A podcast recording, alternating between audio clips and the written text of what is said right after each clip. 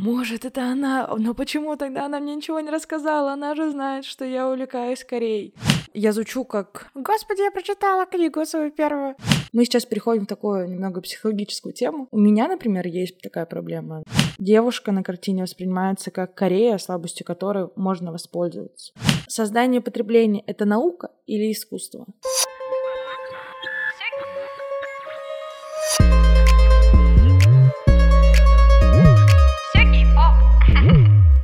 Всем привет, с вами подкаст «Сюки и поп» и его ведущая Ирина Филиппова. Сегодня небольшой выпуск, можно сказать, выпуск «Поговорим», где я рассказываю о том, что увидела и прочитала за последнее время. И весь выпуск будет посвящен одной книге, главная в истории искусства Кореи, ключевые произведения, темы, имена, техники. Автор Елена Хохлова. Я решила, что этот небольшой выпуск будет только про одну книгу, потому что она отсылает к нашему выпуску третьего сезона. Это первый выпуск третьего сезона, который называется «Корейское искусство. Как Ким Нам Джун из BTS двигает индустрию». И гостьей там стала Саша, историк искусств, которая ведет блог «Корейская шкатулка». Я вижу, что эта тема стала популярна на просторах нашего подкаста, то есть достаточно хорошее прослушивание у этого подкаста. И, в принципе, искусство — это очень большая тема, которая позволяет нам раскрыть не только, что было сделано, но и саму культуру, нацию, страну. И поэтому я сегодня решила рассказать про одну большую книгу, которая вышла буквально вот недавно. Я решила, что стоит ей поделиться, чтобы вы узнали, что она вообще есть и что ее стоит читать. Начать стоит с автора Елена Хохлова. Это кандидат искусствоведения, доцент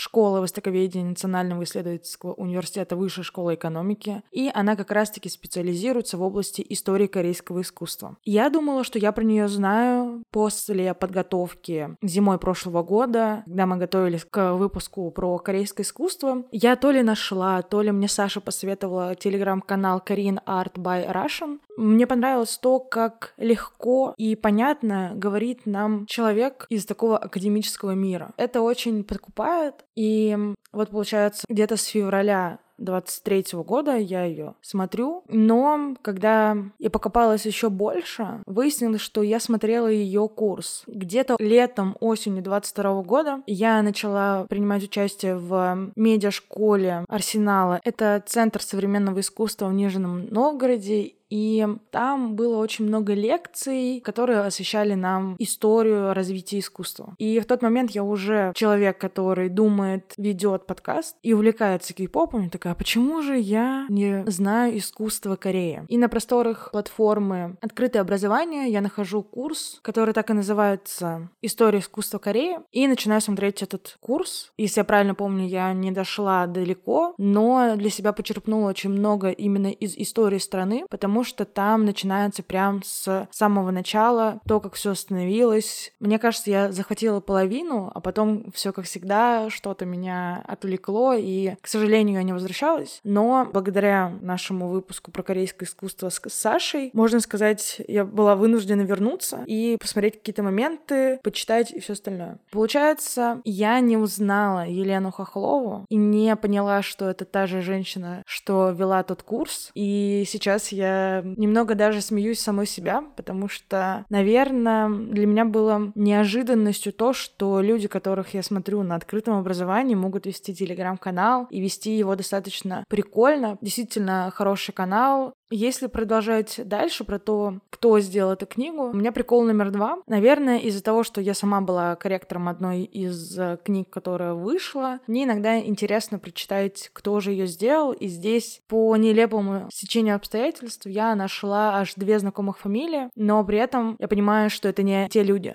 Я увидела, что ответственный редактор полностью совпадает имя и фамилия с моей подружкой. И у корректора также. Но если с ответственным редактором я уверена, что это не она, то по корректору у меня были сомнения, потому что моя знакомая тоже филолог, и она может корректировать. Я такая, «А, может, это она, но почему тогда она мне ничего не рассказала? Она же знает, что я увлекаюсь Кореей. В итоге в 12 часов ночи я пишу, ребята, ты не корректировала книгу, вот такую-такую. Она такая, нет, это не я. Я такая, блин, это очень забавно. Это такое совпадение, и в одной книге я такая, вау, прикольно. И перейдем к самой книге. Первое, на что я обратила внимание, это на качество печати, потому что многие книги сейчас напечатаны на не очень качественной бумаге, и меня очень сильно бесит, когда проводишь по странице пальцем, и чернила начинают как бы идти за твоим пальцем. Здесь же такая глянцевая бумага, очень хорошая верстка, достаточно качественные примеры работ, то есть вся книга состоит из вставок картинок про то, что говорится, и это круто. Как же изучать искусство без визуального сопровождения, так и у нас в выпуске был файл, вы, если что, можете найти его в телеграм-канале по хэштегу материалы из выпусков, где Саша собирала то, что мы говорили, и по эпохам. А сама обложка книжки здесь, она матовая, очень приятная на ощупь, поэтому я как филолог, человек, который много имел дела с книгами, была в невероятном восторге, потому что, опять-таки, повторюсь, не все книги сейчас в хорошем качестве, и просто ее держать уже приятно. Если говорить про наполненность книги, то здесь нужно отметить, что книга выходит в серии. Серия называется «Главное в истории», и в этой серии очень много книг, например, «Главное в истории искусств», «Главное в истории современного искусства», «Главное в истории кино», «Главное в истории русского искусства», то есть очень много книг, и я очень рада, что Корея теперь тоже пополнила эту серию, потому что это показывает, что корейская волна захватывает не только индустрию развлечений, как мы много об этом говорим, но и наши книжные полки. Просто до сих пор я не могу найти ни одной адекватной книги про тот же кей-поп. У меня есть на самом деле книга по BTS, мне ее подарили друзья, но читать ее я вообще не могу. Там как будто какая-то несусветица написана. Как уже сказала, здесь даны ключевые произведения, темы, имена и техники. И поэтому книга достаточно структурирована для понимания. Понятно, что здесь не охвачено прям все, потому что это была бы не одна книжка на 200 страниц, а намного больше и на больше страниц. Но глобально представление о развитии истории корейского искусства можно понять. И в этом, наверное, его преимущество, что очень коротко объяснена та или иная тема или то иное произведение. Я всегда за то, чтобы дать информацию информацию, а дальше уже вы захотите, там, сами пойдете прочитать. И можно назвать это такую мини-энциклопедию. Как уже говорила, мне нравится, как она структурирована. Первая часть как раз-таки посвящена периодам. Здесь начинает от неолита до нашего времени. Если говорить о том, насколько коротко описано, то периоды прописаны, вот каждый период одна страница. Для меня она захватывающе начинается с эпохи трех государств и прописана как раз-таки эпоха трех государств в Кагурё, Пекче, Сила и Кая. Я люблю еще всякие примечания, и здесь классно, что есть карта, как эти государства располагались на Корейском полуострове, и дополнительно еще есть страница с хронологией, тут как раз-таки показываются все периоды. Я люблю все вот эти вот временные шкалы. Я звучу как «Господи, я прочитала книгу свою первую!» Но я не так много читала книг именно по искусству. Я могу сказать, что я достаточно профан фан во всем этом. И то, что здесь объясняется буквально в двух абзацах каждый период или каждая тема, меня очень привлекает. В эпоху быстрого потребления контента и вообще быстрой жизни, мне кажется, это классный формат. Можно узнать про целых 65 произведений с разных периодов и понять, как развивалось вообще искусство. Ну и чтобы мне не быть пустословной, давайте я расскажу про то, что особенно привлекло мое внимание и для начала из периода заката правления династии Чосон. Здесь уже реалистичные тенденции живописи XVIII века уходят, и на смену приходят воплощение сути конфуцианского учения. И в эту эпоху начинается восстановление главного дворца Кёнбукуна, который сгорел во время Имшчинской войны. Вообще, этот дворец был построен при первом правителе Чусон Ли Сунге. Он очень сильно пострадал во время пожаров в 1550 1953 году и окончательно разрушен как раз-таки во время войны. После он находился в запрошенном состоянии 250 лет, и восстановление как раз-таки началось в 1864 году. Принц Регент Ли Халин отдал приказ восстановить его, и уже через три года двор переехал в дворец. В период аннексии более 350 строений дворца было распродано или э, разобрано, а на территории проводились выставки. В 1911 году перед главным павильоном начали строительство четырехэтажного дома генерала-губернатора для японской администрации, а уже в 1985 году этот дом был демонтирован и начались восстановительные работы, которые продолжатся до 1945 года, то есть еще 22 года. Вообще этот дворец находится на главной площади Сеула сейчас и является дворцом, который посещают туристы. Помимо этого, я думаю, вы знаете его из выступления BTS. Кто увлекается BTS? В 2020 году они выступили в ханбоках на канале NBC вечернее шоу с Джимми Феллоном как раз-таки в преддверии Чусока. Если идти дальше, то меня заинтересовала работа «Мудрец, созерцающий воду» автора Канхиан. Заинтересовала она меня именно изображением эмоций на лице мудреца. Он как бы улыбается и так немного прикрыв от этого свои глаза, действительно лежит и просто созерцает. И, как указано в книге, мудрец познал принцип устройства мироздания, согласно которому природа — это бесконечное движение, и только тот, кто следует закону природы, плывет на волнах познания и получит в награду за это душевное спокойствие. Наверное, оно меня привлекло именно тем, что я бы хотела обрести это состояние, состояние спокойствия, удовлетворения, тишины. Наверное, в погоне за дедлайнами, проектами и всем остальным я иногда забываю, каково это просто отдохнуть. И даже выходные, как знают мои подписчики и, я думаю, люди, которые меня слушают, я делаю все это в выходные, а в будни либо что-то другое делаю или работу. И этот мудрец вызывает у меня такое ощущение спокойствия, что я бы, наверное, его даже распечатала, купила, не знаю, и повесила, что иногда стоит заземляться, просто наслаждаться моментом. Как говорил великий Ильдар Джарахов, я в моменте. Вообще, это работа, это важный ранний образец живописи художников, интеллектуалов Чосон, который выполнен в технике школы Че. Как указывает автор книги, произведение отличается высоким уровнем исполнения и передает стремление интеллектуальной элиты. Вот, наверное, я хочу быть этой интеллектуальной элитой, которая просто созерцает. Чисто на ощущениях работа выбрана. Но у него реально очень, очень милое и приятное лицо.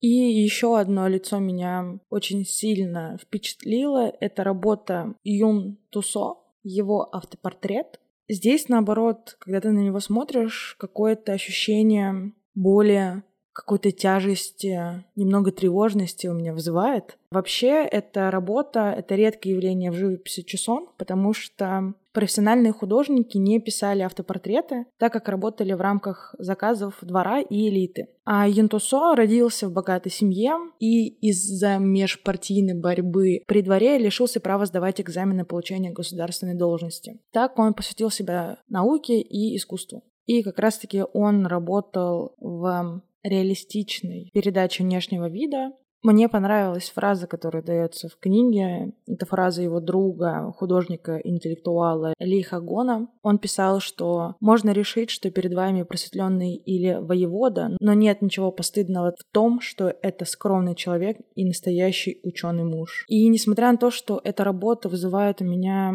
некую тревожность, она передает ощущение того, что быть обычным — это нормально. И сейчас, когда во всех там социальных сетях, во всех медиапространствах говорят только об исключительных, и ты тоже как раз-таки в этой погоне пытаешься стать кем-то, а иногда просто быть обычным — это отлично.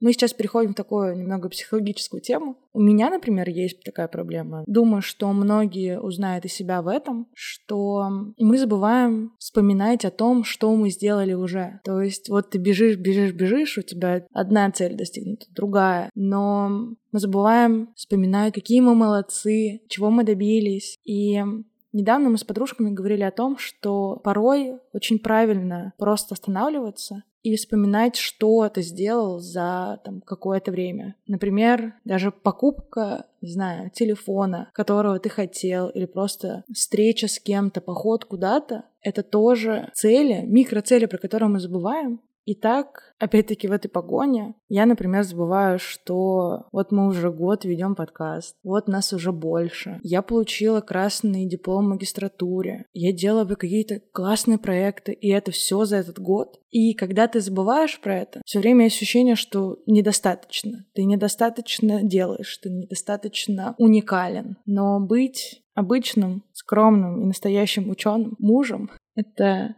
окей. Ой, загнала сама себя. Пойдем дальше. Следующая работа называется «Однажды осенью». Сделана уже в 20 веке, 1934 год, автор Ли Инсон. Здесь меня удивило то, что очень открыто показана женщина, потому что в веренице предыдущих работ такого не было. И ты знаешь, насколько консервативно корейское общество, и подобная работа меня очень удивила, и, как указывается в книге, в 1934 году эта работа получила специальный приз выставки искусства Чусон, который проводил японское правительство в Сеуле. На нем изображена девушка с мальчиком на фоне природы. Интересно, что нет моментов, которые указывают на то, что люди или ландшафт происходит именно в Корее. И сам образ полуобнаженной девушки, он достаточно спорный, Одновременно с этим в картине есть тот образ Кореи, который формировало японское правительство, чтобы оправдать аннексию. Это образ слабой страны, которая нуждается в поддержке со стороны сильного защитника, как раз-таки в лице Японской империи. А образ женщины полуобнаженной может стать как раз-таки отсылкой к тому, что Корея представлялась японцам страной доступных женщин. Девушка на картине воспринимается как Корея, слабостью которой можно воспользоваться. Жюри выставки хвалили автора, но современники критиковали за то, что он показал искаженный вид Кореи, соответствующий вкусам японцев. Здесь хочется сказать и про тему, которая упоминается в книге, тему феминизма. Да, я везде найду феминизм. Указывается, что до 1980-х годов искусство считается полем исключительно мужчин. Художниц мало, работали в едином ключе, и упоминается группа «Октябрь», куда входили Ким Инсун, Ким Чин Сук и Юн Сонам. Меня привлекла именно Юн Сонам, потому что я упоминала уже про нее в выпуске «Поговорим», где также говорила про альбомы Юнги, Чимина, Джису и Мамаму, а также про Дарам Подснежник. Юн Сунам считается крестной матерью корейского феминизма, Особенно интересны для меня стали ее работы Pink Room и Being Restricted. Эти работы вы также можете найти в ТГ-канале по хэштегу материалы из выпусков. И в книге про эту группу художниц говорится о том, что они показали, что женщина может говорить в искусстве о своем, о повседневном труде, материнстве и неравенстве. Например, Ким Инсун в картине «Хорошая жена и мудрая мать» продемонстрировала, что несмотря на то, что женщины получают образование, их роль в патриархальном обществе не изменилась. Также указано, что до 90-х женщины исключительно занимались живописью, а после уже начали устраивать перформансы и инсталляции. Также, если говорить про перформансы, то интересной работой стала для меня «Шаг улитки», автор Ли Конён. Это перформанс впервые был показан на Биеннале искусства в Сан-Пауло в 1979 году. И художник сел на корточки и рисовал перед собой параллельные линии мелом и медленно гуськом шел вперед, таким образом стирая их босыми ступнями. Как бы послание перформанса было в том, что люди веками создают искусство, а потом стирают, чтобы найти язык для общения с новыми зрителями и способ понимания мира. А также автор этим перформансом желает зрителям замедлить шаг, остановиться от этого забега в современном мире. Вновь мы возвращаемся к теме «Мы бежим за дедлайнами и не успеваем жить свою лучшую жизнь». Наверное, как раз-таки на этой мысли я и выбирала все работы, которые сегодня указывала. Действительно, иногда тяжело,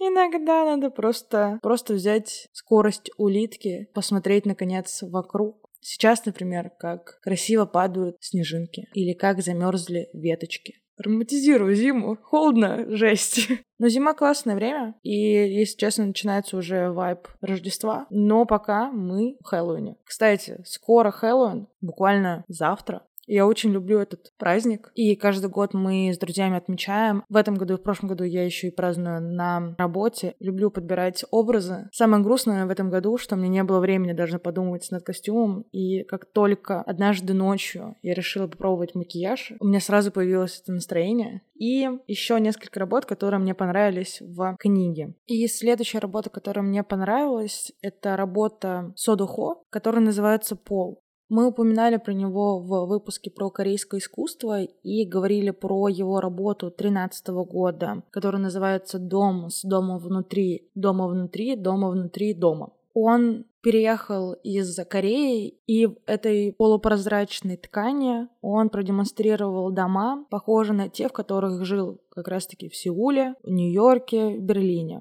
Идея создать дом, в котором можно сложить чемодан и взять с собой, появилась у него, когда он учился в Нью-Йорке. Он очень тяжело привыкал к новым условиям и новой культуре, и как раз-таки скучал по родным краям, и в этой работе продемонстрировал, что где-то внутри все равно его сеульский дом. И вторая работа, как раз-таки про которую говорят в книге, это работа Пол. Здесь некая инсталляция, где издалека человек видит только стеклянный пол, но когда ты на него наступаешь, то видно фигурки под стеклом, которые держат это стекло. То есть там буквально маленькие ручки. Например, инсталляция, выставленная в Сеуле в 2003 году, состояла из 18 тысяч фигурок людей разных рас индивидуальными чертами. Вы представьте, насколько кропотливая и долгая была эта работа. И можно сказать, что так автор вспоминает всех тех, кого мы не замечаем, всех тех, кто просто обычные, но те, которые держат этот мир, чтобы он не рухнул, не ушла как раз-таки почва под ногами. Или это также может олицетворять фразу, что вместе мы сила, там, про прутики и все остальное, потому что действительно каждый человек важен, каждый держит свой сантиметр площади, и только все вместе могут выдержать этот пол. И последняя работа, про которую я хочу рассказать, это работа «Маркетинг Ви Ат», автор О Юн. До 80-х годов искусство Кореи избегает политических тем и резко больно-то не высказывается. И как раз-таки это молчание было прервано, когда художники начали критиковать проводимую правительством политику зависимости от США и капитализм. И как раз-таки работа «Маркетинг Ви Ат» выполнена в стиле буддийской живописи эпохи Чусон и рекламного плаката. Автор показывает, какими страшными мучениями подвергаются те, кто в жизни чрезмерно увлекался потреблением. И здесь мы можем увидеть плакаты Coca-Cola, марки мороженого. А палачи в футболках с названиями продуктовых концернов приводят в исполнение приговора, морозят людей в морозильных камерах, сажают на кол, жгут. И внизу художник записал вопрос, создание потребления — это наука или искусство? Вообще Корея считается обществом культуры потребления. Очень уж много там все создается и в больших масштабах. Но меня эта работа привлекла не поэтому, а поскольку я уже третий раз пытаюсь прочитать Пелевина Generation P. Это моя боль, если мы возвращаемся. В Generation P P как раз-таки указывает Pepsi, и старт этого романа, по сути, когда в, в страну приходят все эти бренды, все эти зарубежные лейблы и показывает то, как меняется общество в связи с новыми реалиями. На самом деле, я реально пытаюсь третий раз прочитать эту книгу. С переменным успехом у меня это получается. Эта книга достаточно интересна для меня, потому что там про рекламу, я работаю в рекламе, про текст, я работаю с текстом, но что-то, что-то не получается у меня это. Не знаю почему. И, наверное, закончить этот большой рассказ про книгу я хочу темой чтения живописи, которая есть в книге, поскольку здесь указана работа «Желтый кот и бабочка» Ким Хандо, про которую мы также рассказывали в выпуске. Я запомнила этого рыжего котика. И здесь говорится о том, что живопись Чусона говорит с зрителем именно на символическом языке. Как я всегда говорю, в Корее как будто не все так просто, особенно в клипах, текстах, которые мы слушаем от групп, что это 15 контекстов, 13 контекстов. Как раз есть три принципа этого языка живописи. Первое — наделение растений и животных различными качествами. Второе — обыгрывание амонимии, основанной на созвучии предметов. И третье — это использование известных образов из классической литературы и истории. Так, например, котик амонимичен иероглифу 70-летний старик, поэтому коты стали символом долголетия. И на примере «Желтый кот и бабочка», где изображен игривый кот, который рассматривает бабочку рядом с камнем, гвоздикой и фиалкой. И как раз-таки, согласно принципу амонимии, символизирует 80-летнего старика, гвоздика — юность, фиалка — исполнение задуманного, а камень — постоянство и неизменность. Из всего этого появляется один большой смысл, что нужно оставаться молодым даже в 70-80 лет и осуществлять то, что задумали. На сегодня это все работы, которые я хотела рассказать. Так получилось, что большинство из них либо олицетворяет то, что нужно делать, что хочешь, и уметь заземляться, жить свою лучшую жизнь. Как раз-таки в погоне за дедлайнами, я третий раз, кажется, говорю эту фразу, мы забываем, но надо уметь останавливаться на время. Всегда выше, сильнее, все остальное. Если делать какой-то вывод по книге, она действительно фрагментарна. Вы не найдете ответы на все вопросы касательно искусства Кореи. По сути, эта книга станет путеводителем, можно сказать, собеседником, который задаст вам нужные вопросы, а дальше остается только воспользоваться всемогущим интернетом и найти нужные для вас работы. И не могу сказать, что я прочитала прям все. Потому что некоторые виды искусства я не очень понимаю, например, керамику, потому что для меня это домашняя утварь. Я, наверное, звучу очень неправильно сейчас, но это так. И мне больше интересны перформансы и живопись, и про это достаточно хорошо описано, и особенно мне нравятся периоды. В, грубо говоря, 20 страницах описывают, что было, не хватает, идите посмотрите. Например, есть интересный сериал «Корея. 5000 лет выживания», который выпущен в 2018 году. Он такой документальненький, исторический, и для глубокого понимания страны, я думаю, это хороший вариант. И, как уже было сказано, искусство как и литература позволяют понять историю страны, его специфику, особенно когда это совсем уж отлично от нас. И Советую прочитать эту книгу, а также прослушать наш подкаст, который я, мне кажется, раз 10 упоминала сегодня. Первый выпуск третьего сезона «Корейское искусство». И, возможно, посмотреть курс «История искусства Кореи» и сериал «Пять тысяч лет выживания». На этом я сегодня заканчиваю. Спасибо, что дослушали до конца. Подписывайтесь на нас в социальных сетях. Мы есть на всех стриминговых площадках, а также у нас есть ВК и Телеграм. И появился новый видеоформат в Ютубе и также ВК видео. Давайте вместе не только изучать кей-поп, но и изучать Южную Корею. Она очень интересна. Всем спасибо, всем пока. thank you